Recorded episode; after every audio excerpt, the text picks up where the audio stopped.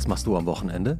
Hier ist der Podcast von Zeit Online und Zeit Magazin für die zwei kürzesten Tage der Woche mit meiner Co-Hostin Ilona Hartmann, Schriftstellerin, Twitter-Königin, Instagram-Königin, Zeitmagazin-Autorin. Hallo Ilona. Hallo Christoph. Mir gegenüber sitzt Christoph Arment, Editorial Director vom Zeitmagazin, Podcast, Papst und Newsletter-Verschicker. Auch diese Folge von Und was machst du am Wochenende wird produziert von Pool Artists. Konstanze Teschner ist bei uns hier mit im Studio. Und ja, wir haben eine der fantastischsten Schauspielerinnen äh, unseres Landes hier äh, heute im Studio. Nicht nur Schauspielerin und Produzentin, auch jemand, die sich sehr lange schon politisch engagiert, hat so viele Bundesverdienstkreuze bekommen. Ich wusste gar nicht, wie viele es eigentlich gibt. Soll, ja. ja. ich habe sie heute mal nicht an, äh, weil ähm, es wäre so ein schweres Jackett dann. Ja. Das war die Stimme unserer Gästin Iris Berben. Hallo Iris. Hallo.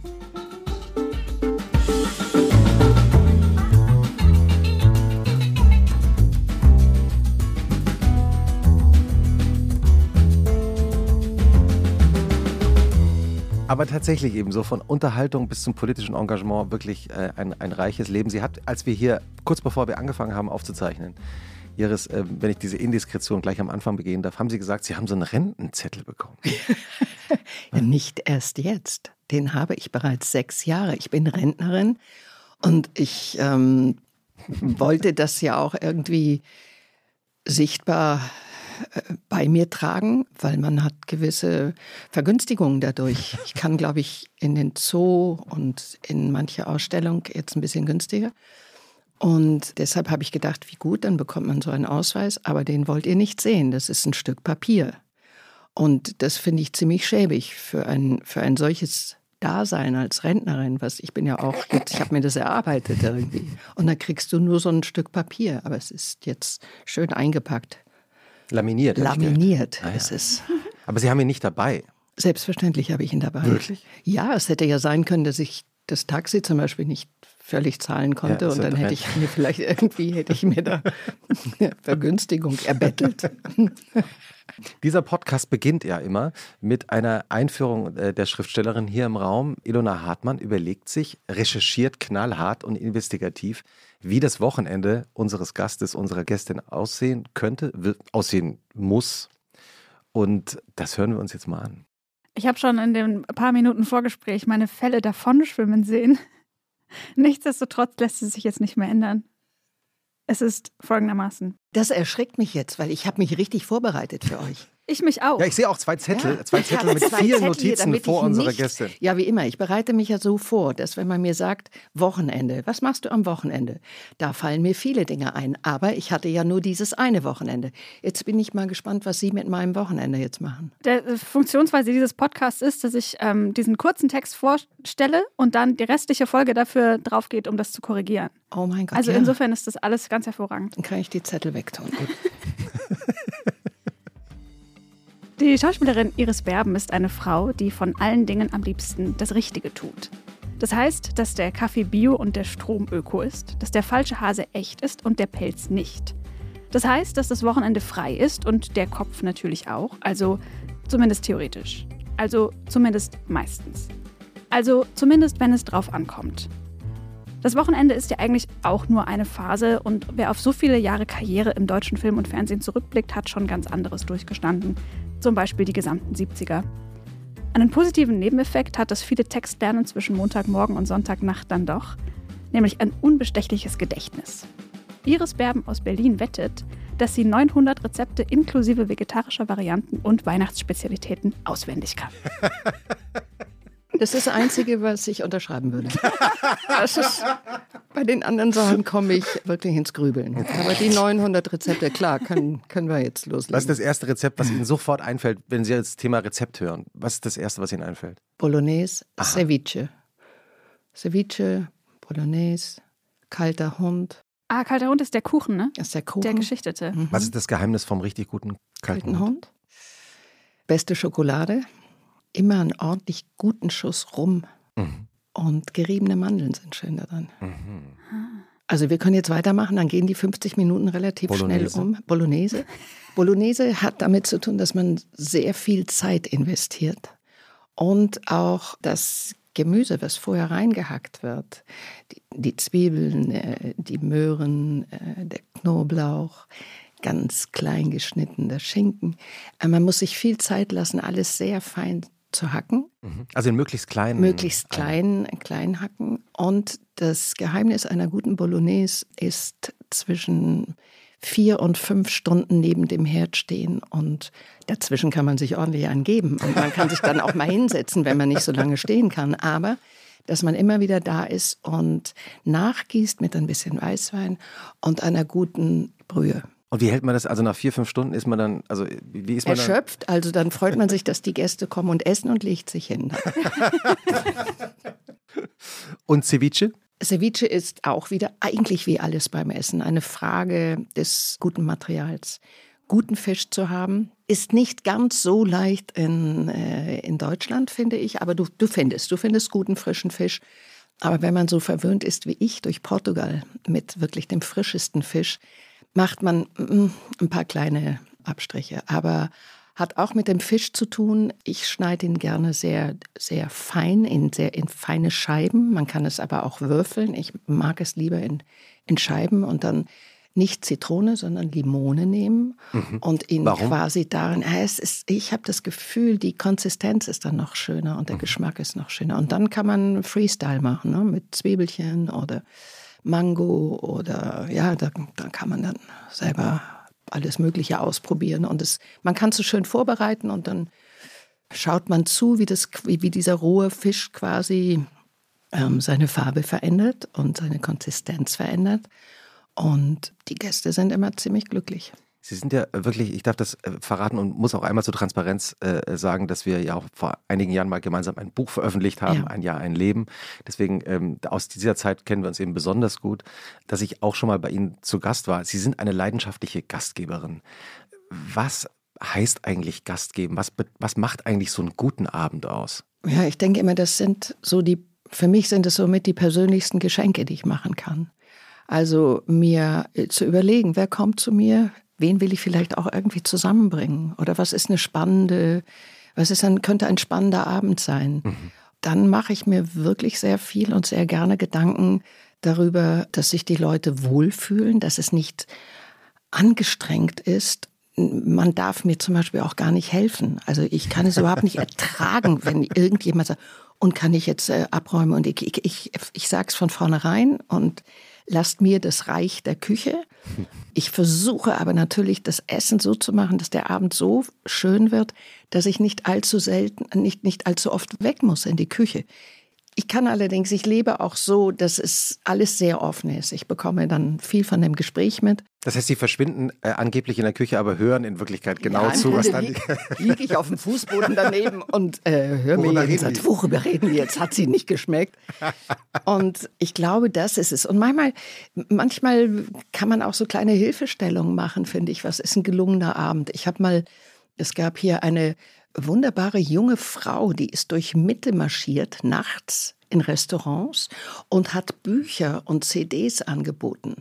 Und die kam an den Tisch. Mhm. Und du konntest dir, also sie hat äh, über diese Bücher geredet oder dir gesagt, was sie da hat. Und habe ich mir, die habe ich mal kommen lassen zu einem Essen auch, wo ich gedacht habe, das ist auch schön. Jeder meiner Gäste hm. kann sich jetzt auch ein Buch aussuchen. Mhm. Und halt, ich versuche das immer irgendwie, oder ich habe mal eine Tischordnung gemacht, indem ich keine, bei mir gibt es nämlich eine Tischordnung, weil ich immer gerne möchte, dass sich das so vermischt alles. Und dann habe ich für jeden Gast ein Buch gekauft und habe gesagt, du musst dich zu dem richtigen Buch setzen. Sonst, und dann müssen irgendwelche Sachen passieren dann. Ne? Entweder muss sich einer betrinken an dem Abend oder er muss die peinlichste Geschichte seines Lebens erzählen oder was auch immer. Und das ist spannend auch. Wo sieht sich jemand? Warum hat man mir dieses Buch geschenkt? Oder warum glaubt sie, mhm. dieses Buch könnte mich interessieren? So, das sind, glaube ich, ja, was ich denke, dass man sich Gedanken machen muss, ein schönes Essen zu machen, aber irgendwie auch so ein Rahmen, der kann lustig sein oder unerwartet sein, aber er sollte auch entspannt sein. Wie viele Gäste sind gut? Ich koche ja alleine. Also es ist niemand, der mir hilft. Ganz bewusst meine ich das jetzt, dass, dass man das, was schaffe ich alleine?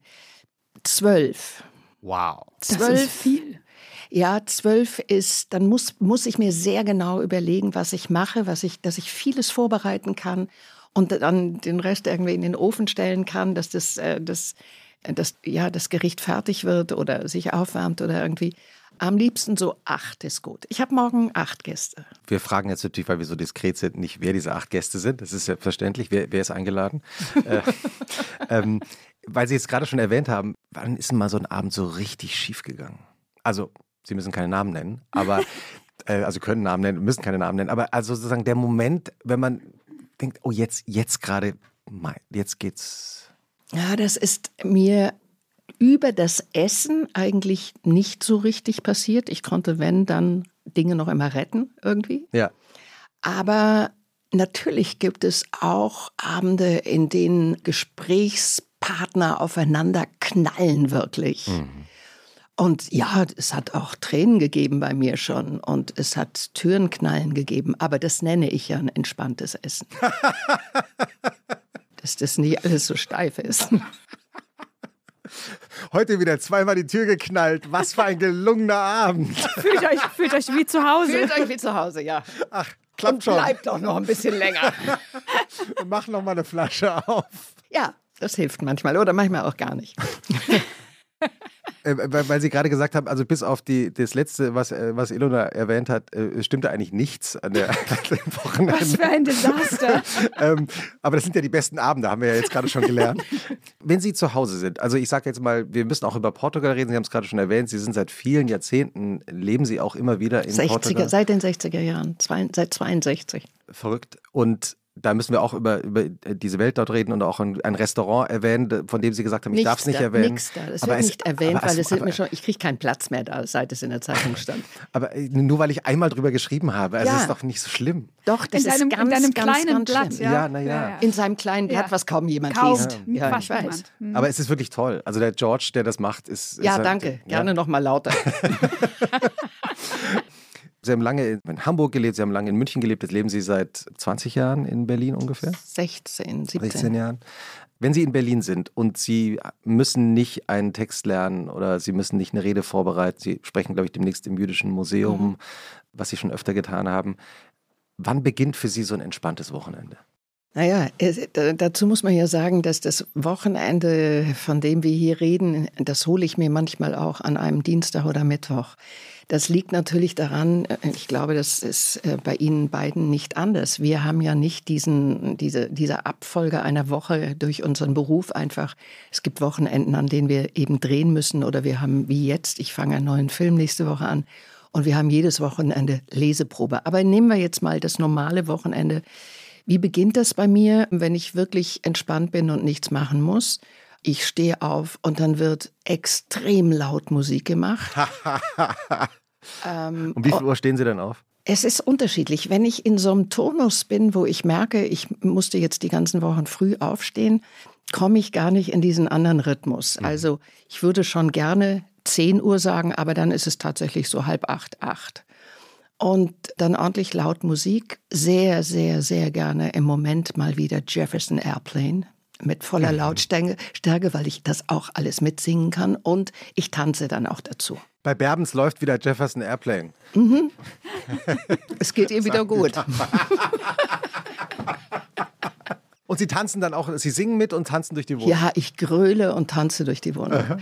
Das ist, ich bin auch, das, dann bin ich so, dann ist es, mir ist das Leben dann so nah.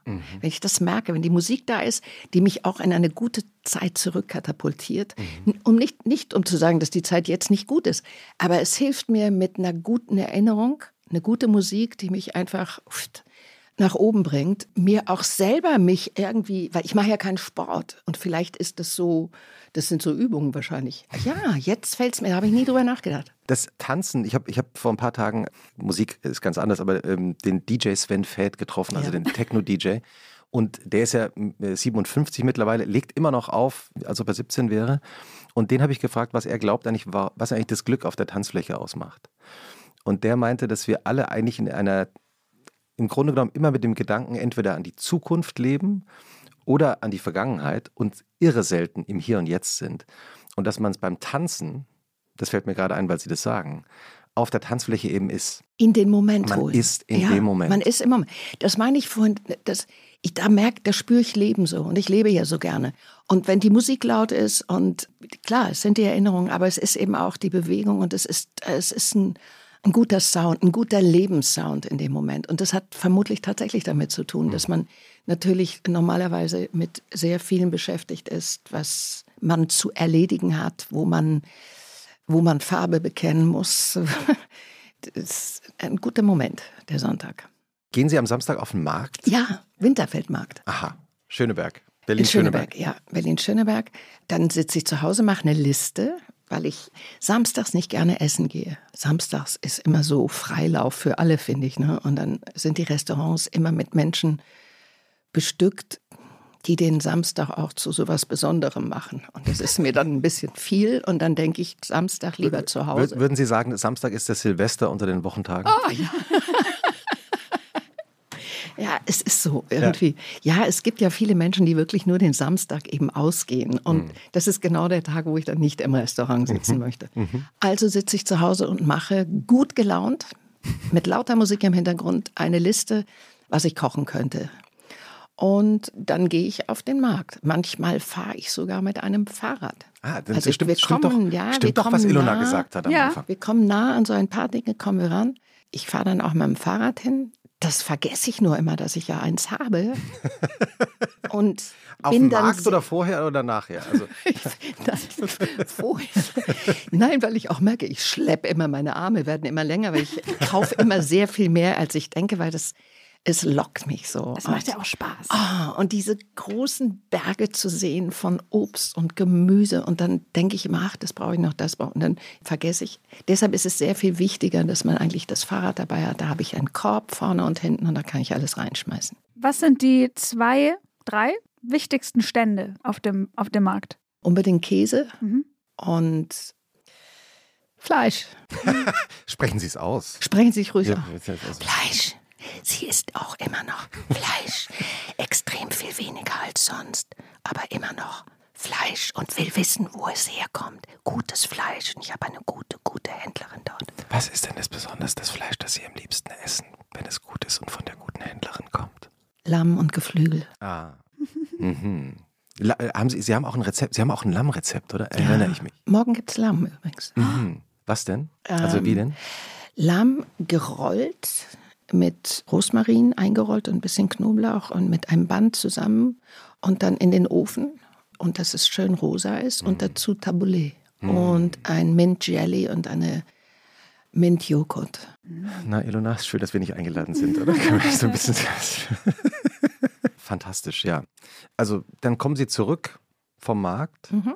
und was machen Sie dann? Zeitung lesen Mhm. ist ganz wichtig. Sehr ich gut. bin ein täglicher Zeitungleser und Wochenenden sind tatsächlich dann doch einige, unter anderem auch Ihre, Ihnen sehr zugetane und auch mir sehr zugetane Zeitung, dass ich mir da die Zeit nehme, auch Artikel, die ich mir aufbewahrt habe, die ich einfach nicht geschafft habe in der Woche, die stapeln sich bei mir und Wochenende lese ich gerne die, die Sachen, die ich mir noch hingelegt habe, die, die mich interessieren. Das ist schön so am Wochenende zu machen, ja.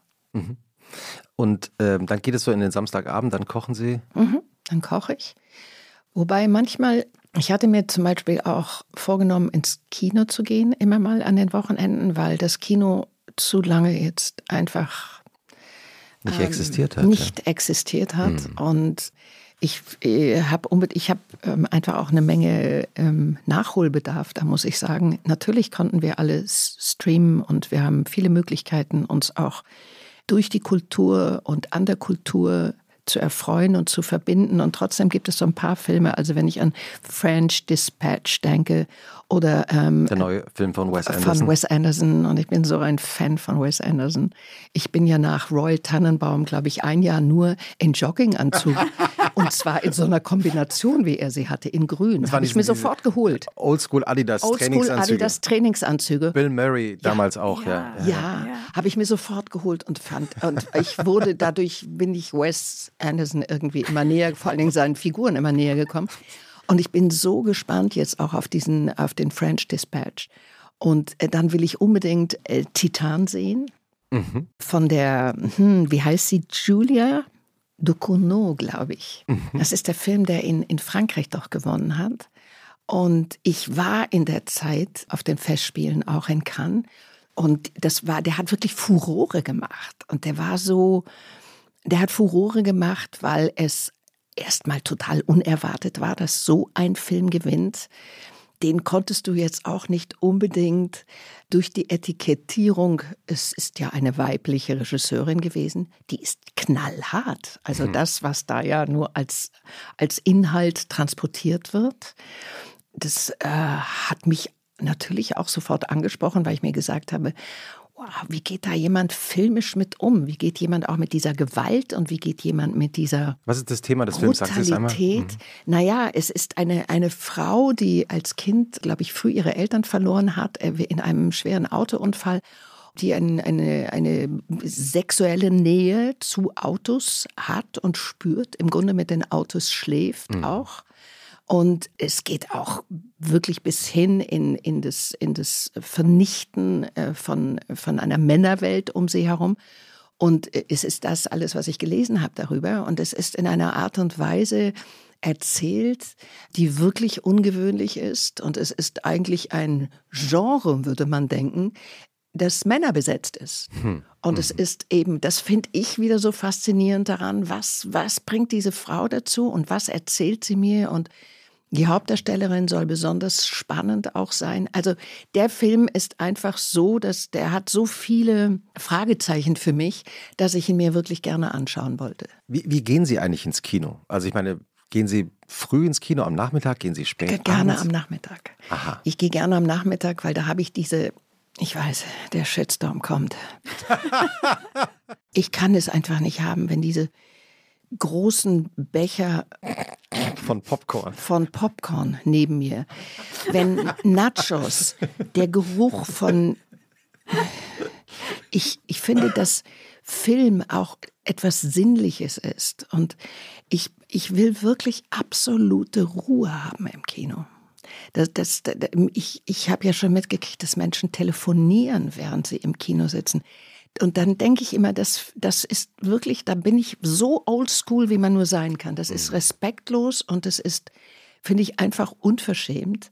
Und ich begreife es auch nicht, weil entweder ist ein Film da, der mich reinzieht, er gibt mir Fragen oder er verunsichert mich oder er bringt mich zum Lachen oder Weinen oder er macht mich wütend oder irgendwas. Aber wenn er mich gar nicht interessiert, dass ich mich mit, mit was an, dann gehe ich. Also das, das machen Sie dann, dann schon, dass Sie dann aus dem Film rausgehen. Dann würde ich rausgehen. Ja, mhm. natürlich. Dann gehe ich doch. Dann sitze ich doch nicht da und telefoniere und, und, und mhm. belästige. Das ist so etwas, darum gehe ich so gerne nachmittags. Mhm. Nachmittags ist man doch relativ alleine da drin und dann gehört dir so ein Kino und dann sitzt du da und der Sound ist da und keiner redet und und ja, das habe ich gerne. Kommen ja demnächst auch zwei äh, Filme. Sie drehen jetzt wieder, aber es kommen zwei Filme jetzt ins Kino.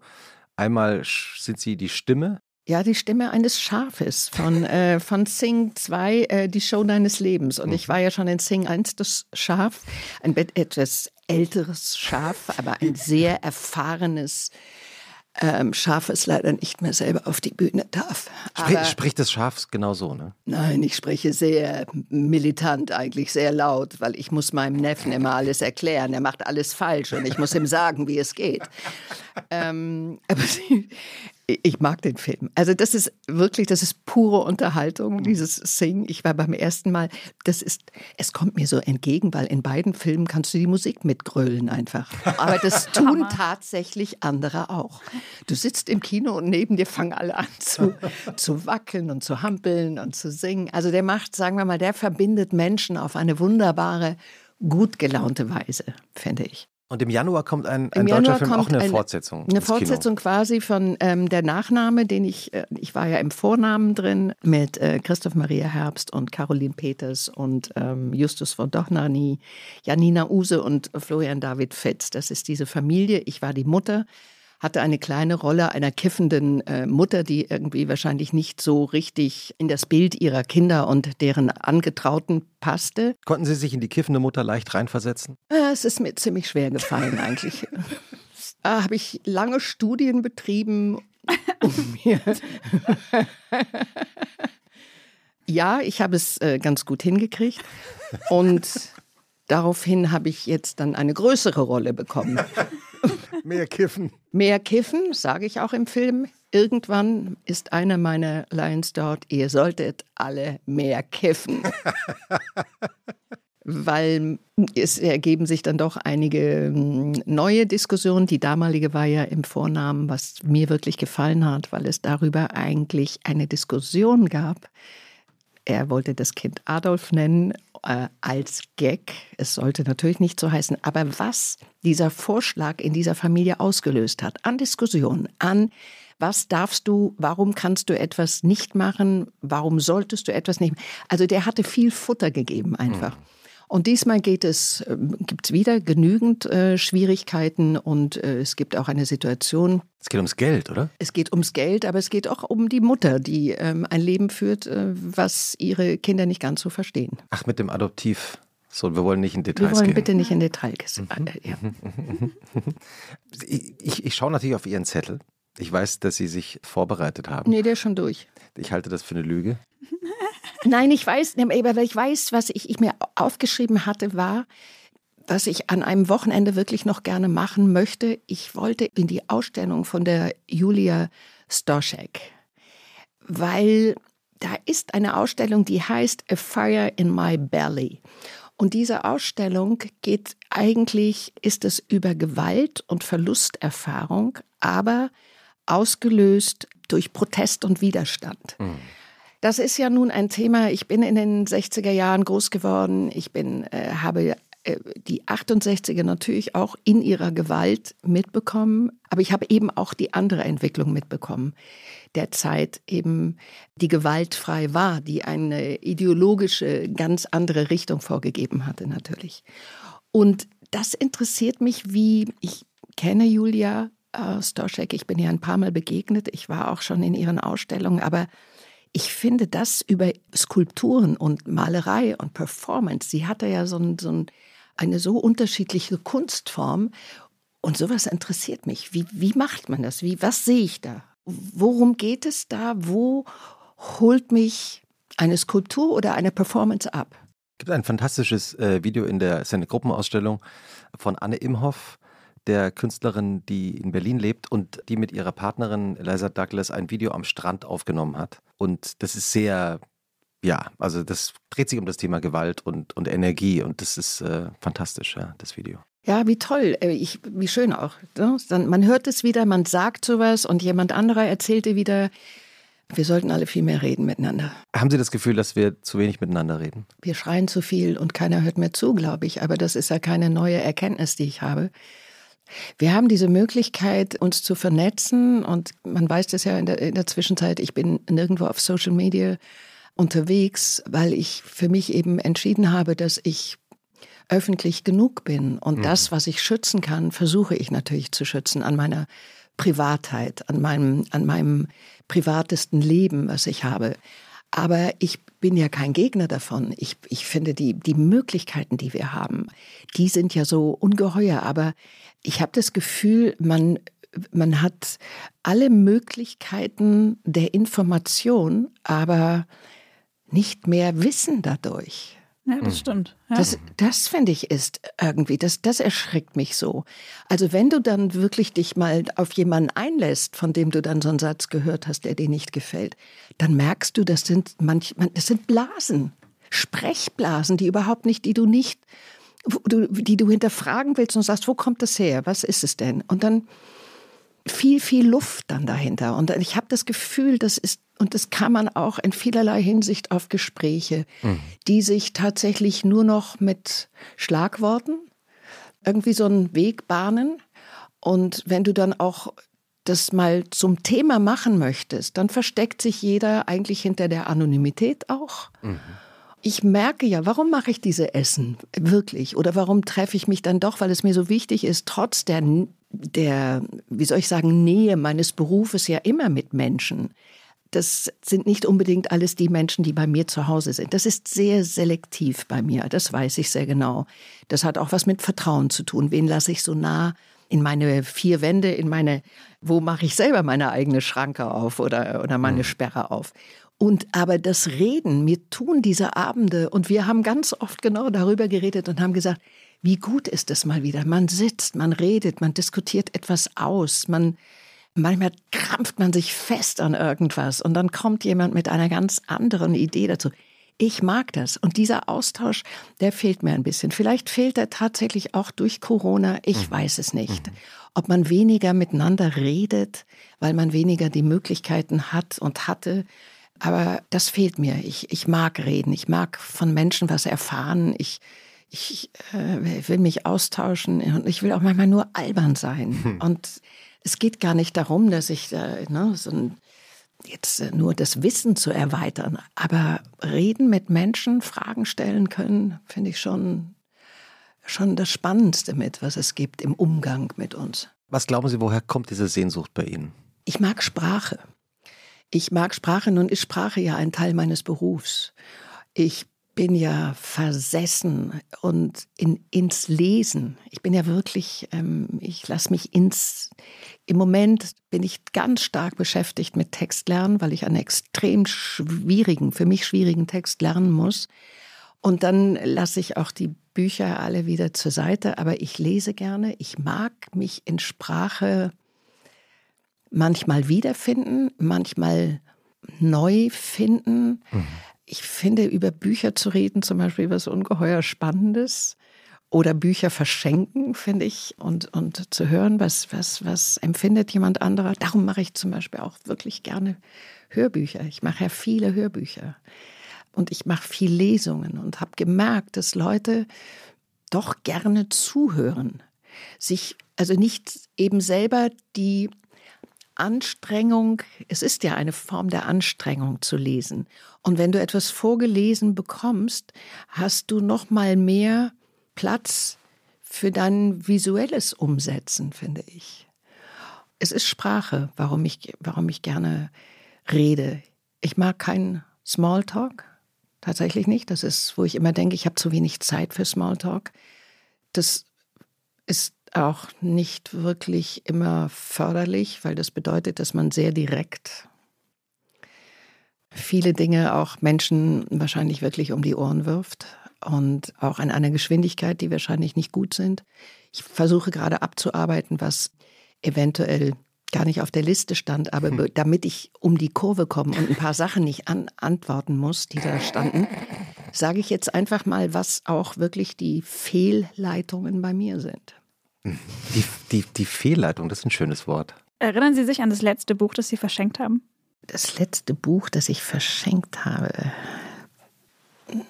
Nee, es ist ganz verrückt, weil ich gerade, ich räume gerade so mein Leben auf. Was heißt das? Das heißt, dass ich zum Beispiel, ich habe extrem viele Bücher und ich habe so, sagen wir mal, eine kleine Bibliothek, aber ich habe dann auch noch mal große Wände im Schlafzimmer und ich habe ein bisschen meine Bücher aussortiert. Und mhm. ich kann Bücher ja nicht wegwerfen. Das konnte ich noch nie. Und, aber weil Sie das gerade sagen, was war das Letzte, was Sie verschenkt haben? Ich habe extrem viele Bücher genommen, die ich, manche hatte ich doppelt, manche hatte ich äh, gelesen, manche wollte ich, brauchte ich jetzt nicht mehr äh, in meinem Umfeld. Und dann habe ich zwei riesengroße Pakete gepackt und habe diese Bücher meiner von mir sehr geschätzten Buchhandlung geschenkt und habe gesagt, ähm, also ich habe die vorher natürlich gefragt, ob ich das machen darf.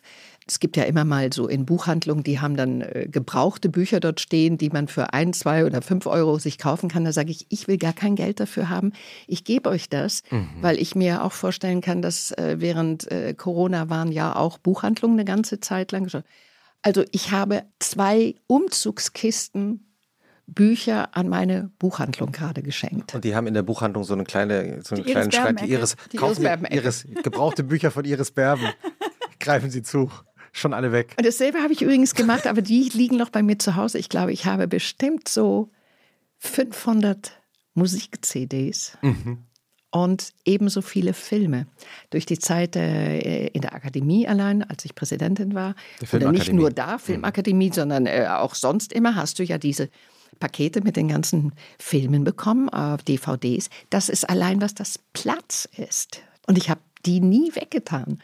Und ich habe bestimmt, ich war, aufgehört habe ich beim Zählen bei 460 ja, oder irgendwas boah. und bin immer noch nicht fertig. Wenn Sie, wenn und jetzt gucke ich mal, ob ich, wen ich da für, wo ich da eine Freude machen kann, weil ich stelle fest, dass immer weniger Leute einen CD-Player haben, ja, sowohl für Musik ja. und einen DVD-Player für Filme. Ja, stimmt. Die, die Laptops haben ja auch gar keine Nein, man, ja, man das kann, stimmt. Das Aber es gibt bestimmt einige Videotheken in Neukölln, die zwar vielleicht eigentlich einen anderen Purpose haben, aber wo man DVDs vielleicht abgeben ja, kann. Sind, so, also, also, die. die, ah, ja. Sie, mhm, also, okay. aber, aber, auch die anderen Videotheken können Sie vielleicht melden äh, bei uns bei äh, äh wochenende.zeit.de. Wir vermitteln gerne Kontakt, no. oder? Weil Sie gerade gesagt haben, Sie räumen gerade Ihr Leben auf. Ist das auch eine Folge von der Zeit, die wir jetzt gerade so hinter uns haben, von diesen fast zwei Jahren? Naja, natürlich grübelt man über so vieles nach. Und ich hatte das große Glück, nicht grübeln zu müssen über eine, meine Existenz. Mhm. Und ich ähm, glaube, da unterscheidet man sich schon sehr von sehr vielen Menschen, die existenzielle Grübeleien haben. Ja. Aber man ist ja nicht unbeeindruckt von dieser Zeit und man ist nicht unbeeindruckt sowieso von der Zeit. Und in dem Alter, in dem ich bin, ist Zeit auch noch mal etwas, was eine biologische Frage einfach ist. Also da ist es nicht mehr, wie man mache ich später, mache ich irgendwann, ja, mache ich dann mal die ist jetzt einfach schon sehr viel berechenbarer, einfach durch, durch, die, durch diese biologische Zahl. Aber natürlich habe ich auch gemerkt, und da finde ich dieser, was sich gerade tut, auch mit einer, mit einer jungen Generation in ihren Einforderungen, die sie haben, wie, wie, in welcher Welt oder welche Welt wir ihnen hinterlassen oder was sie einfordern, wie die aussehen sollte und in welche Verantwortlichkeit wir da auch kommen. Hm. Ich glaube, da habe ich früher wirklich in dieser Intensität nicht darüber nachgedacht. Das weiß ich. Und ich habe auch immer gedacht, ich habe ein bisschen meinen Teil habe ich doch getan in den 60ern und 70ern und ich habe versucht wach zu bleiben und ich habe versucht meine Lesungen gegen Ausgrenzung und Antisemitismus und Fremdenfeindlichkeit zu machen. Jetzt werden wir mit, mit einer ganz anderen Wucht anderer Themen wirklich konfrontiert im Moment. Mhm. Das ist ja auf jeder Ebene. Das ist äh, divers zu besetzen in Filmen. Das geht eh bis hin in die Sprache. Das geht, es ist ein, ein Teil unseres Alltags geworden. Und ich glaube, dass Corona sicherlich dazu beigetragen hat, dass es uns sehr viel bewusster geworden ist und sicherlich auch lauter gehört wird. Und das, was hat das damit zu tun mit Leben aufräumen? Ja, sich auch von Dingen zu verabschieden, sich auch von von Ballast, mhm. der auch ja manchmal sicher was mit Status zu tun hat mhm. und mit dem mit dem besitzen wollen und da tut sich eine Menge bei mir gerade. Also was heißt gerade? Ich bin nie ein Mensch gewesen, der der nicht auch sein Leben immer versucht hat, analytisch zu leben. Aber da ist nochmal eine, ein, ein großer Platz jetzt entstanden mit vielen Forderungen, die diese Welt gerade hat. Und deshalb denke ich, schade. Jetzt möchte man gerne noch mal sehr, sehr viel länger leben, um zu wissen, wie kriegen wir denn das alles in den Griff, was wir an Herausforderungen jetzt haben.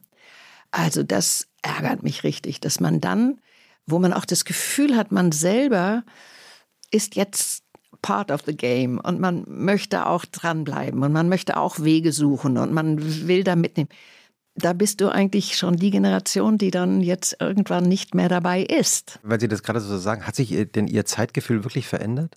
Also das, das bleibt einfach nicht aus. Das, ist, das hat damit zu tun, dass du, dass du dir das, oder ich mir zumindest immer wieder auch vorstelle. Ich stelle mir diese Zahl vor, ich bin 71 und dann stelle ich mir eben vor, was ist real, wie viele Sommer kannst du noch barfuß rumlaufen? Mhm. Wie kannst du noch rennen? Und, und welche Reisen oder welche Erlebnisse? Also nicht, ich bin ja kein Planer. Ich, ich habe nie mein Leben geplant oder mir. Aber trotzdem kommen jetzt noch so Sachen, wo ich denke, macht man das eigentlich dann nochmal? Was zum Beispiel? Also nochmal ist jetzt falsch in diesem, in diesem Zusammenhang. Ich war ja vor drei Jahren, äh, habe ich mir einen Traum erfüllt und bin die, in die Antarktis. Und das war wirklich so ein Traum, von dem ich auch sagen muss, äh, da ist mir auch nochmal klar geworden, was das für ein Planet ist, auf mhm. dem wir uns hier befinden. Mhm. Also allein, was das mit einem macht, an Zerstörung, aber auch an Schönheit mhm. zu sehen. Mhm. Und jetzt habe ich mir nochmal vorgenommen, ich würde gerne die transsibirische Eisenbahn machen, 35 mhm. Tage. Äh, von Peking los und äh, Mongolei. Und, und klar willst du das machen oder will ich das machen, wenn ich wach, wenn ich das alles aufnehmen kann, mhm. was ich dort sehen werde, was ich mir zeigen wird, was sicherlich auch an Strapazen da sein wird. Das sind so, ja, solche Gedanken habe ich mhm. schon, klar. Ilona, hast du eigentlich einen, einen Filmtipp auch dabei? Ja, ich war, ganz, ich war ganz versunken gerade ja. in die Ausführungen. Ähm, ich habe eine Aufmerksamkeitsspanne von einer Wüstenmaus. Also sehr kurz. Was, bedau was wirklich bedauerlich ist, und das, ich glaube, ich bin so, seit ich 15 bin. Ich habe gefühlt in meinem Leben drei Filme komplett gesehen, was mich beschämt, aber ich hole nach. Das heißt, ich habe jetzt angefangen, mir so systematisch Filme aufzuschreiben, die ich immer schon sehen wollte. Und ich habe es nie gemacht. Und das ist jetzt eine zufällige Auswahl, die ich gesehen habe am Wochenende, nämlich Was nützt die Liebe in Gedanken? Ein Film von 2004 mit mhm. August Diel und Daniel Brühl in den mhm. Hauptrollen. Könnte ich Ihnen geben. Auf DVD. ich finde, Sie schaffen sich jetzt mal einen DVD-Player an, geben mir Ihre Liste von Filmen und ich suche die raus. Ich habe so tolle Filme dort. Das glaube ich sofort. Und auch, auch so Filme, die eben, die man gar nicht so, so parat hat. Ja, mhm. darum geht mhm. es ja auch, dass mhm. man, es gibt ja so Filme, da hat man damals gedacht, boah, geil, da gehe ich ins Kino. Man ist nie ins Kino gegangen, man vergisst diesen Film, weil er vielleicht dann kommerziell doch nicht so erfolgreich war. Aber es, waren, es sind so Perlen, die dann untergehen.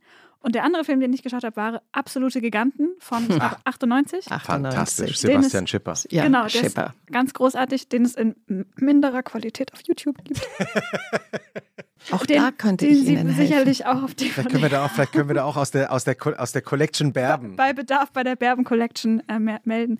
Genau, nee, den fand ich super. Der hat mich erinnert an einen anderen Film, den ich ausnahmsweise gesehen hatte, nämlich äh, sowas von da. Aber ich glaube nur wegen der Thematik Hamburg und ein letztes Mal noch eine Nacht lang irgendwas machen, was ja immer ein Den spannender. Den habe ich nicht gesehen. Das ist eigentlich ein ganz spannender Grundkonflikt. Es geht um die bei sowas von da um den letzten Abend in einem Club, der geschlossen werden soll, weil denen irgendwie das Geld ausgeht und es wird dann so eine Freundesbande und es wird auch extrem chaotisch. Aber ja, die beiden habe ich geschaut und das hat mir sehr gut gefallen. Und wie jedes Mal denke ich mir, warum mache ich das nicht öfter? Mhm. Und dann nehme ich mein Handy in die Hand und dann fällt mir wieder auf, ja, genau deswegen hervorragend. Herzlichen Glückwunsch. Absolute Giganten ist aber wirklich, weil du das gerade so noch äh, erwähnt hast, wirklich ein ganz toller Film. Ja, also wirklich. muss man sich wieder äh, anschauen. Ja. Der ist, glaube ich, also wenn ich, ich habe das, wenn ich es richtig in Erinnerung habe, hat Sebastian Schipper den Film, also das Drehbuch zu dem Film geschrieben aufgrund eines Covermotivs, das im Jetzt-Magazin in der Süddeutschen erschienen ist. Ich habe da mal gearbeitet, deswegen hat er mir das, glaube ich, mal erzählt. Und zwar hatte Daniel Josefsson, der mittlerweile verstorbene Fotograf Daniel Josefsson, eine junge Skaterin, Hamburgerin äh, fotografiert, Julia Hummer, mhm. die dann auch gecastet wurde für den Film. Also die, die, spielt die, die spielt die weibliche, genau. die spielt die weibliche, ah. weibliche Hauptrolle und aufgrund dessen überhaupt erst Schauspielerin wurde. Wow. Ja. Schöne Geschichte. Ja, also das, Sebastian Schipper, der später auch Victoria gemacht Victoria. hat. Natürlich sein, das sein merkt man aber irgendwie, finde ich auch. Also ich mag, mochte an dem total gerne, dass dieser Film überhaupt nicht mein ganzes erwartetes so Filminstrumentarium bedient hat von, ah, jetzt kommt hier nochmal so ein Klamaukiger und jetzt verlieben die sich und jetzt äh, nichts Erwartbar von dem. einfach. Genau, ne? jetzt passiert gar er nichts. Er ist davon. unerwartbar. Ja. Seine Filme sind unerwartete mhm. Geschichten, erzählen sie mhm. auch, ja. Mhm. Und eigentlich auch, also er erzählt eine relativ kurze Erzählstrecke lang, aber auch so unspektakulär, spektakulär. Das ist sowas, das versuche ich im Schreiben immer zu schaffen, so dass auch profane mhm. Wege von A nach B, die langweilig sind, aber nicht in der Überhöhung zu erzählen, sondern in der Langeweile gut zu erzählen oder in der Ruhe, in der Ruhe vielleicht, mhm. bessere Wort. Mhm. Das, ähm, ja, bin, ich glaube, den muss ich nochmal gucken. Schauen Sie Serien eigentlich zu Hause, Iris? Ja. Ja, ich auch. Also ja. was schauen Sie gerade? Haben Sie da in letzter Zeit? Also ich meine, jetzt, jetzt, arbeiten Sie an einem Text, aber. Die letzte, die ich gesehen habe, war jetzt äh, Squid Game. Ja. Aber ich gucke viel, habe auch immer ganz gute Tipps, die mir Oliver gibt, weil der häufig dadurch seine Amerika-Aufenthalte, also mein Sohn, der, ähm, wenn er nach Amerika geht, auch immer schon sehr früh immer neue Titel mir nennen kann, von denen er auch oft weiß, das ist bestimmt was, was dich interessiert. Sind die dann auch in der DVD-Sammlung, die man vielleicht kriegen könnte? Oder? Nein, das so. ist auf Netflix und so. Amazon ja. und. Äh, Ich, ich hab, ich, was müssen wir jetzt noch? Ach nee, muss man beim Radio kann man das ruhig machen, so, ne? Ja, ja. Muss man nicht alle nennen, ja. Podcast können Sie alle, Sie können alles. Achso, Alles, genau, ne? Öffnen- Achso, genau. Also es gibt auch noch andere, wie sagt man Es immer, gibt auch noch- es gibt noch andere Turnschuhproduzenten so. ich schaue gerade Succession. Ja, das will ich auch, das will Ja. ich auch noch sehen. Ich, also ich hole nach, weil. Mhm. äh, es läuft jetzt die dritte Staffel in den USA. Ich glaube, die kommt jetzt auch irgendwann demnächst zu uns nach Deutschland. Ich bin noch mitten in der zweiten Staffel, kann aber nur sagen, unglaubliche Serie. Spielt in Amerika äh, ein Medientycoon, der im Grunde genommen empfunden ist, nachempfunden ist von Rupert Murdoch, Ja. der einfach nicht aufhören will. Und aber er hat Kinder, er hat zwei Söhne und eine Tochter und alle wollen seine Nachfolge antreten und er spielt auch mit allen und alle spielen mit allen. Es ist insofern eine interessante Serie, weil keine einzige Figur ist sympathisch. Ja. Also äh, wirklich jede Figur ist eigentlich schrecklich und man schämt sich auch die ganze Zeit. Es fallen gibt fürchterliche Momente. Trotzdem bleibt man dran und entdeckt plötzlich kleine Dinge, die passieren zwischen zwei Figuren und denkt, oh Gott, ist das schrecklich. Aber man, aber so sind wir Menschen dann eben auch. Ja. Also, also es ist äh, wirklich ganz toll. Succession. Succession, ja. Ich hatte mir davor, hatte ich mir noch mal Nine Perfect Strangers, hatte ich mir angeschaut. Haben wir hier auch schon Das hattest empfohlen. du auch schon Habt ihr empfohlen, auch schon ja. empfohlen. Ne? Ja. Also äh, mir fallen jetzt gerade nicht alle, aber ich habe viel, viel, viel geschaut. Nicole ja. Kidman. Nic- Ja. Nicole Kidman, ja. Die, die eine, eine, eine, eine russische ja, Yoga-Lehrerin. eine russische Yoga-Lehrerin mit einem, mit einem feenhaften Auftritt Mhm. durch diese ganze äh, Serie. Aber es ist schon, ich meine, da ist schon ein Markt eröffnet worden für uns ähm, Schauspieler und Schauspielerinnen. Der ist schon wirklich eine Bereicherung. Ich meine, es wird extrem viel Schrott auch gedreht, das weiß man auch. Aber du hast eine andere Möglichkeit, eine andere Erzählform einfach. Und du, du merkst, es gibt einfach andere Stoffe jetzt auch. Und es gibt eben ein breiteres Angebot dieser Stoffe. Es ist eben nicht nur mehr fokussiert dann auf eine bestimmte mh, junge Zuschauerschaft, sondern du findest ja wirklich, also mit Michael Douglas, diese, äh, ähm, wie hieß denn das noch? Also die Serie Kominsky, Serie. The Kominsky. Kominsky Method. Kominsky Kominsky Method. Method auf Netflix. Ja. Oder? Ja. Wo du sagst, ja, da kommt, du du kriegst, es kriegen Schauspieler jeden Alters, haben gute Geschichten, die, äh, Ja. die, die man erzählen kann. Und äh, das ist schon, da ist schon viel passiert und Ist es auch so, weil das Kino natürlich ähm, ja tendenziell immer sich an junge Männer gerichtet hat, also traditionellerweise? ja, es Äh, waren weil- ja immer die Männer, die die Filme ausgesucht haben. Ich kämpfe und werde weiter fürs Kino kämpfen, weil ich natürlich nach wie vor, gerade auch, das hat man ja beim Streaming jetzt wieder gemerkt, es fehlte die große Leinwand. Es Ja. gibt Filme, die musst du auf der großen Leinwand sehen. Und ich mag natürlich auch das Gefühl, auch wenn ich gesagt habe, ich gehe nachmittags ins Kino, aber ich habe es ja auch wieder, als ich in Cannes war oder wenn man dann doch abends auch mal im, im, in einem Film sitzt mit vielen Menschen, dieses Gemeinschaftsgefühl, sich auf eine Reise zu begeben, dir einen Film anzuschauen, der wirklich dir abverlangt, dass du entweder lachst oder weinst oder also dass der Emotionen von dir herausfordert und du machst diese Reise mit wildfremden Menschen irgendwie. Ich finde, das ist in unserer Gesellschaft schon auch etwas nicht zu unterschätzen, wie sehr wir das brauchen Auch und das- wie das gut uns das tut. Das gemeinsame Dieses Erleben. Mhm. gemeinsame Erleben von etwas. Wir verkümmern, wenn wir alle nur noch zu Hause sitzen mit unseren. Ich habe ich hab gerade vor, vor ein paar Tagen ich Dune geschaut. Ja, das Ähm, wollte ich auch noch sehen. ja, Dune, ja. Im Kino 3D. Ähm, äh, ist wirklich toll. Also die Geschichte, also die Handlung ist jetzt nicht so spektakulär. Man kennt vielleicht auch ja den, den ersten Dune. Es gibt ja da so eine ganze, ein ganzes Genre Ja, von ja. gelungenen Verfilmungen und gescheiterten Verfilmungen. Nein, nicht spektakulär äh, heißt ja, beziehungsweise das war ja total schwierig verfilmbar. Ja, Also dieser richtig. Stoff ist ja wahnsinnig komplex und vielschichtig, aber die Story an sich vielleicht Genau, also die Story, die im Film jetzt erzählt wird, ist jetzt Science Fiction. Okay. Aber man taucht, und das meinte ich eben, äh, man taucht im Kino eben in diese Wüstenwelt ein. Also man hat wirklich am Ende das Gefühl gehabt, wir waren in dieser Wüste. Erstmal was trinken. Ja, also wirklich wahr. Also äh, das ist Ja, ähm, und das geht eben ist auch und das geht eben ja, faszinierend. und das geht eben nur im, im, im Kino. Ne? Das geht nur im Kino, finde ich auch. Die große Leinwand muss sein. Aber eigentlich, das ist ja total, das fällt mir jetzt gerade so auf, ist eigentlich total strange, dass wir mit wildfremden Leuten ins Kino gehen. Wir machen eine Reise mit einer Geschichte, gehen vielleicht total bewegt da raus, aber dann gehen wir alle nach Hause.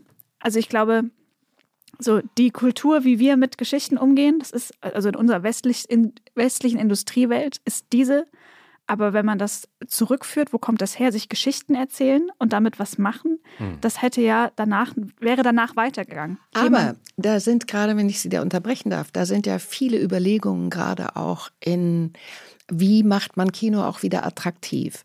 Also indem du einfach dann auch Räumlichkeiten schaffst. Lass es eine Bar sein, lass es ein Restaurant sein, lass es ein Raum sein. Ha- Hauptsache es gibt Popcorn. Nein, aber an dem man sich miteinander auch austauschen Genau, kann. weil das ja wichtig ist. Das ist, ist nämlich genau das. Man geht Ja. wieder allein nach Hause und man Ja. sollte bleiben und eigentlich auch mit, auch mit fremden Menschen, das ist doch das Wunderbare, dann sich Ja. auszutauschen. Da gibt's aber viele Überlegungen schon, auch in der Kinolandschaft gerade, das wirklich ja anzugehen auch und, und umzusetzen. Äh, erzählen Sie, was, was hören Sie da? Nein, ich, man, dass man Wege finden muss, dass man, äh, wie gesagt, entweder die Kinos mit einer Restauration oder mit einer Bar oder mit einem Café, dass das die Leute dazu animieren sollte und dass man quasi wie ein Programm macht, dass die Leute dann auch das Gefühl haben, sie bleiben dann miteinander. Das, äh, da werden über ganz viele neue Konzepte nachgedacht, weil natürlich auch die, die, die Kinos äh, straucheln gerade. Ne? Es, äh, wir müssen Wege finden und wir müssen vor allen Dingen eine junge Generation da, dazu bringen, dass es unendlich schön sein kann, einen Film auf einer großen Leinwand Ja. zu sehen und äh, nicht alleine zu Hause. Ich habe übrigens, weil wir gerade von Wüste und, und, und äh, Durst gesprochen haben, ich habe noch so einen kleinen Test mit uns vor. Oh, Ich, ich, ich, ich, äh, es, ist, es ist nichts Gefährliches. Ich springe nur mal kurz um die Ecke. Mhm. Bin gleich wieder da. Konstanze springt um die Ecke. Nein, Christoph und Konstanze springen, um, die, Ecke. Lassen uns hier alleine, aber wir können ja weiterreden, oder? Ja, ich finde, also noch um die, zum, zum Kinothema, ich hoffe, dass, hoffe mir, dass das von nach Corona so ein bisschen eine Folge davon wird, dass Geschichten eben nicht nur mehr als, als konsumierbare Unterhaltungsprodukte, sondern dass das ein sozialer Raum ist, dass eine Geschichte ein sozialer Raum ist, Ja. in dem man sich bewegt, weil das etwas Urmenschliches ist, Geschichten zu erzählen, weiterzuerzählen und ins eigene Narrativ einzubauen. Und da hat das Kino, zumindest in unserer Welt, in unserer, meiner Generation, in ihrer Generation, in Christophs Generation, einen riesigen Anteil gespielt. Immer einen anderen, aber Ja. immer einen relativ großen Anteil gehabt. Oh, jetzt Ich war nur kurz in der, in der, im Kühlschrank, weil ich. Im äh, Keller? Äh, Im Keller. Wir machen jetzt einen Test, was Ja. das ist. Also wir machen kein, es ist kein, kein Pepsi-Test, äh, Coca-Cola, äh, wie auch immer. Andere Test, äh, Erfrischungsgetränke. Fritz, Fritz Cola oder so. Sondern, ähm, äh, also ich, ich, ich dachte, es, Kombucha ist ja so ein Getränk, das seit Jahren immer wieder mal kommt.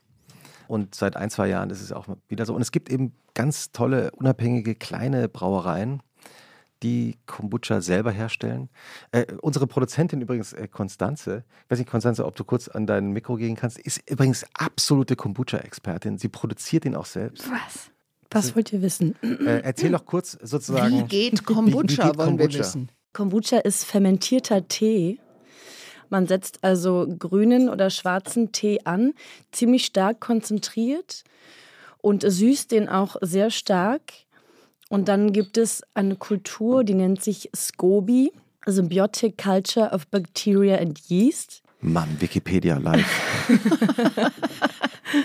Und das sieht so ein bisschen, manche nennen das auch Teepilz, aber das, das wäre falsch, weil es, wie gesagt, so eine Kultur ist aus Bakterien und Hefen. Die setzt man da rein in dieses, in dieses stark konzentrierte Teegetränk. Und diese Kultur ernährt sich dann von dem Zucker und im, im Tausch dagegen spuckt sie gesunde Inhaltsstoffe aus. Das hört sich jetzt gerade sehr bildhaft an, aber man lässt den einfach stehen. Man Könnte lässt man das auch mit Menschen machen? Das wäre schön.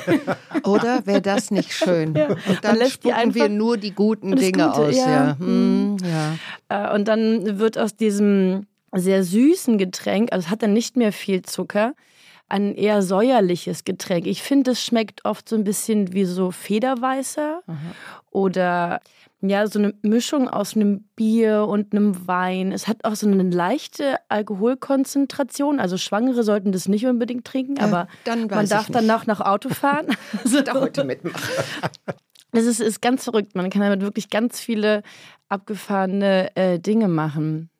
Vielen Dank für diese Okay. fantastische Einführung, Ja, sehr gerne. Also ich habe jetzt, äh, es gibt eine, eine kleine ju- junge Brauerei aus Marzahn, die Busch, Konstanze, korrigiere mich, Ich würde auch sagen Butch. äh, Butsch, Also, Von äh, Kombucha und ja, dann so Butch dieses. geschrieben wird. Also B-O-U-C-H-E nehmen wir in die Shownotes. Und die haben drei Geschmacksrichtungen. Und ich glaube, wir, also mein, meine Frage wäre, wir wollen mal ausprobieren wollen, welche, welche Geschmacksrichtung uns am liebsten ist. Okay. Es gibt einmal eine Variante, die heißt Lemon Drop, die ist mit Aroma-Hopfen. Dann gibt es Melon Buzz, das ist mit Honigmelone, Chicorée und Sichuan-Pfeffer. Und es gibt Early Bird mit Bergamott. Ähm, wir Ich ja bin mal, bei Lemon. aha, okay, dann fangen wir mal mit Lemon an. Ich gieße mal unserer Gästin hier diesen Kombucha ein, auch an Ich hasse Chicorée und möchte mich der, meine Mitgastgeberin. Irma. der äh, Challenge stellen. Ja, bei Chicory war mir nur der Sichuan-Pfeffer gut, weil ich liebe auch scharfe Sachen. ja, wir probieren mal, wie Wir scharf das probieren ist. jetzt Also, mal. Es ist auch Zum ein, ein lebendes Getränk sozusagen. Also Ja. diese cheers.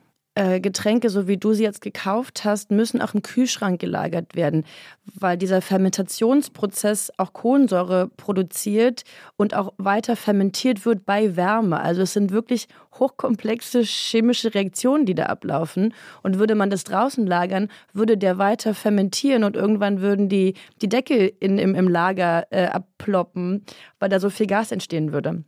Eine gute Geschichte für ein Krimi, aber ähm, Iris, was ist so Ihr erstes Urteil? extrem frisch, finde Ja, ich, ja. ist es. Es ist so ein Getränk, äh, also es ist ein kalter Tag heute. Es wäre ein Getränk, was, ein Getränk, was ich, äh, das ich gerne hätte, wenn jetzt Sonne wäre und ich draußen sitzen würde. Ich finde, das, ja, das löscht den Durst. Wie lange muss man Kombucha fermentieren, bis da so ein tausendjähriges Ei draus wird? Tausend Jahre eben. Tausendjährig, ja, oder? dumme, dumme, dumme, Frage. dumme Frage. Elon. Gehirn fermentiert schon. Ich glaube, wir, wir probieren mal die nächste Runde. Äh, vielleicht können wir hier äh, uns ein bisschen Platz schaffen dafür. Also die nächste Variante ist jetzt hier. ähm, Wir müssen noch uns irgendeine Wette ausdenken, wer dann am Ende das trinken muss. ja, die Mischung. Also das ist die nächste Variante. Also, Hibiskus. ich darf ja. nicht so viel davon trinken. ich muss noch fahren. Der Hibiskus ist ein bisschen dunkler, den ich hier. Mach mir mal einen kleinen Schluck da rein. Ja. Ich bin So. schwach am Glas. Danke, So. reicht schon. Hibiskus und Hibiskus war Also das jetzt. hier, okay. genau, fermentierter Aufguss mit Hibiskus, Hopfen, Hibiskusblüte mhm. und Orange. Noch süffiger, finde ich. Okay. Schmeckt fast wie Weißwein. Schmeckt Oder so ein Rosé. Wie ein Rosé, genau. Bisschen, ist ein bisschen oder? wie ein Rosé. Aber vielleicht auch wegen der Farbe und das Auge denkt, ah, hm, Rosé. Endlich. Ja. Sitzt schon eine Stunde hier. ein Glas Wasser vor mir. Wann gibt es denn hier was zu trinken? Okay. Mhm. Aber auch eigentlich ganz, ganz gut. Ich denk, muss immer denken an das, was meine Mutter im Sommer immer getrunken hat, nämlich äh, Wasser mit einem Schuss Apfelessig. Ah ja, mit einem Schuss Apfelessig.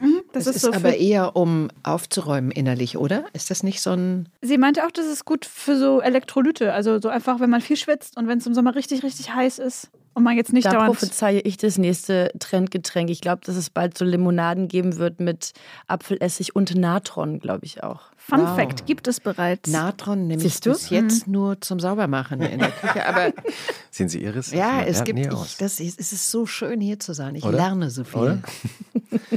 Also, wir, wir können von mir aus gerne in die dritte Testrunde gehen. Sehr Äh, gerne. Äh, dann äh, den Early Bird. Mach, mach mal hier rein. Ja. So, das ist Bergamott.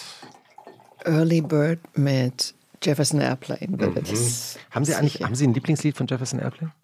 Oder ist es wirklich äh, White das Rabbit. White Rabbit? Immer noch, ja. ja. ja. Naja, erzählt halt auch eine Geschichte. Was ist die Geschichte von White Rabbit? Ich weiß es gar nicht. Ich, ich, ich spreche schlecht Englisch. Zum Wohl. Zum Wohl, also Bergamott. Der steigert sich so. Also die waren Ah. jetzt eine Steigerung, fand ich. Ich dachte erst, Lemon ja. wäre so am frischesten. Der ist für mich der fr frischeste jetzt, der Early Bird. Der Mhm. Ja. will dich wirklich morgens wach küssen. Aha. Der ist für Profis. Ja. Ja. Das ist unser Favorit, der Early Bird? Oder ist also nee, ich, fand, finde glaube ich, den, gut auch. ich fand den mit Hibiskus fand ich am besten. Ah, der zweite. Iris, was sagen Sie? Busch. Das steht darauf drauf, cool bleiben. Ich nehme Early Bird, weil Rosé habe ich eh noch ein paar Flaschen zu Hause. Das Leben in Portugal, das wollte ich nochmal ansprechen, weil wir das vorhin kurz, kurz angetippt haben. Wie heißt das Restaurant nochmal von George? Nichts da, nix da. Ja, ist an einem ist ein Strandrestaurant. Mehr Ja, nicht. gerne. Und ja, das- machen Sie doch eine Wegbeschreibung noch dahin. Man fährt aus Sintra. Nein, Den gut. Link Also- in der Bio. Ja, genau, Link in Bio. Sie sind ja nach, nach Portugal gekommen über Ihre Mutter. Mhm. Die verwegenerweise ja ganz früh dahin gezogen ist, eben in den 60er Jahren. Was ist für Sie eigentlich Portugal?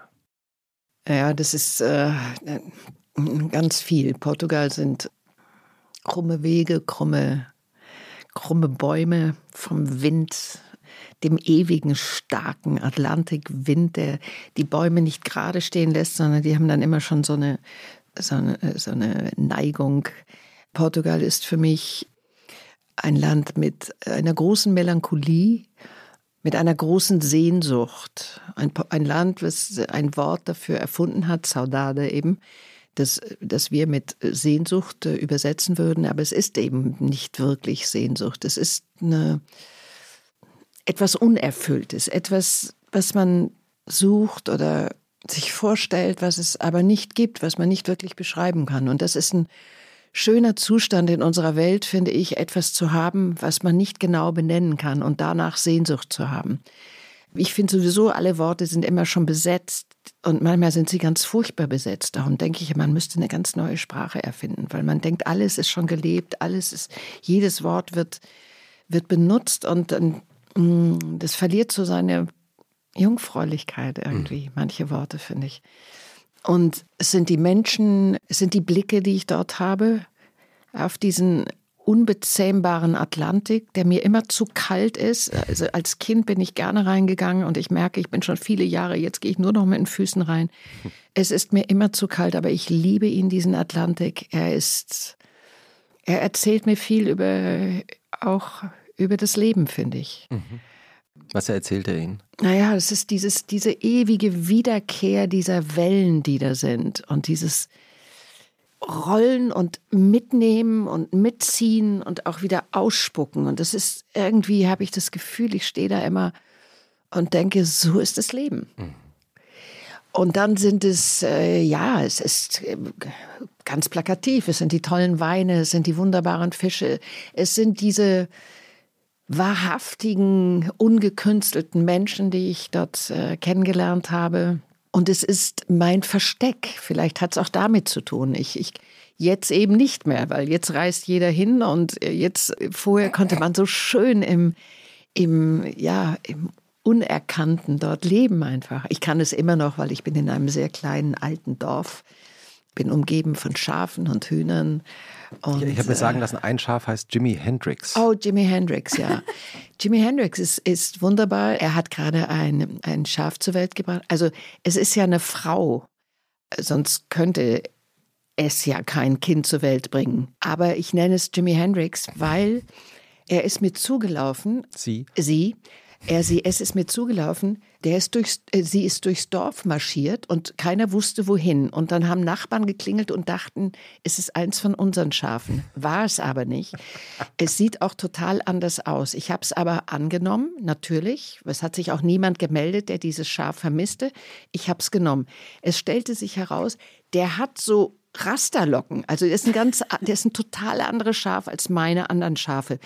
Und der hat wirklich total verkiffte rote Augen, wenn der morgens aus dem Stall kommt. Und er ist auch irgendwie so zugedröhnt, sie, dass äh, dieses Kind ist jetzt auch schon ein halbes Jahr und sie vergisst es einfach manchmal. Da sage ich, du, hast du gehört, dein kleines mäht da hinten, der, die kommt da nicht runter. Und dann sagt er wieder, ach ja, genau, huch, ich bin ja Mutter und rennt hin. Also ich bin zweisprachig, sind die Schafe aufgewachsen mit Deutsch und Portugiesisch. Was sehr schön ist, ich muss es halt nur immer wieder einfordern, wenn ich komme. Ich bin nicht so oft da und dann hören wir Vokabeln ab und es geht aber. aber das macht ja jetzt auch absolut Sinn, dass Sie ein Schaf synchron sprechen. Oder? Habe ich auch gedacht. Absolut logisch. Ein, ein, ein, Kreis schließt sich. Es war wirklich so. Und ich habe auch mir überlegt, ob man nicht eine kleine Premiere dort machen könnte, im Schafstall meiner Schafe. Und dann sehen die mich als Oberschaf dort. wir wussten doch. Endlich hat sie was von uns gelernt, sagen die da. Iris, unser, unser Podcast endet immer mit einer Frage an alle Gäste, nämlich, was ist Ihnen eigentlich lieber oder beziehungsweise Wovor haben Sie mehr Angst? Vor dem Sonntagnachmittag oder vor dem Montagmorgen? Vor dem Sonntagnachmittag. Warum? Sonntagnachmittag ist auch alles so irrsinnig ruhig und steht alles so still und ist schon so, so fertig und schläft schon so. Das ist so wenig Leben. Montag ist wieder Rennen. Wie überstehen Sie den Sonntagnachmittag dann am besten? Doch meistens mit viel Lesen auch. Mhm. Mit viel Lesen. Bei, während der Corona-Zeit bin ich auch viel spazieren gegangen. Das war auch schön. Ich halte ja für eine der unglaubwürdigsten Aussagen in dieser Folge von Und was machst du am Wochenende, dass Sie keinen Sport machen. Äh, ich verspreche es Ihnen. Ich habe aber gerade, wir haben, ich habe jetzt ein neues Gerät mir gekauft, so, wo man so gehen muss. Das, ein Stepper. Ein Stepper, genau. Ja, ich weiß nicht mal, wie es heißt, aber es sieht sehr, sehr schön aus. Ist er schon angeschlossen? In Ferrari oder? Rot ist angeschlossen. Ja. Ich gehe auch hin und wieder drauf. Vor allen Dingen gehe ich drauf, weil ich muss in meinem nächsten Film einen relativ schwierigen Monolog auf dem Stepper halten. Und das übe ich jetzt einfach zu Hause. Immer. Wie schafft man es, so fit zu sein mit 61 im Kopf? Wie haben Sie das gemacht? Erzählen 61. Sie 61. Ist das nicht toll? Okay, ich gebe den Rentenausweis wieder zurück. Den habe ich nämlich, in dem man gerne lebt. Ich freue mich so zu leben und ich möchte auch überhaupt nicht aufhören zu leben. Ich lebe gerne. Das war eine zauberhafte Folge von Und was machst du am Wochenende? mit vielen vorbereiteten Notizen unserer Gästin. Iris Berben, vielen Dank, dass Sie bei uns waren. Das war schön bei euch. Danke auch. Vielen Dank. Schönes Wochenende. Dankeschön. Euch auch.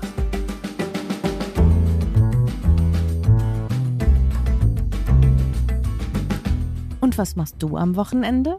Ist ein Podcast von Zeitmagazin und Zeit Online, produziert von Pool Artists.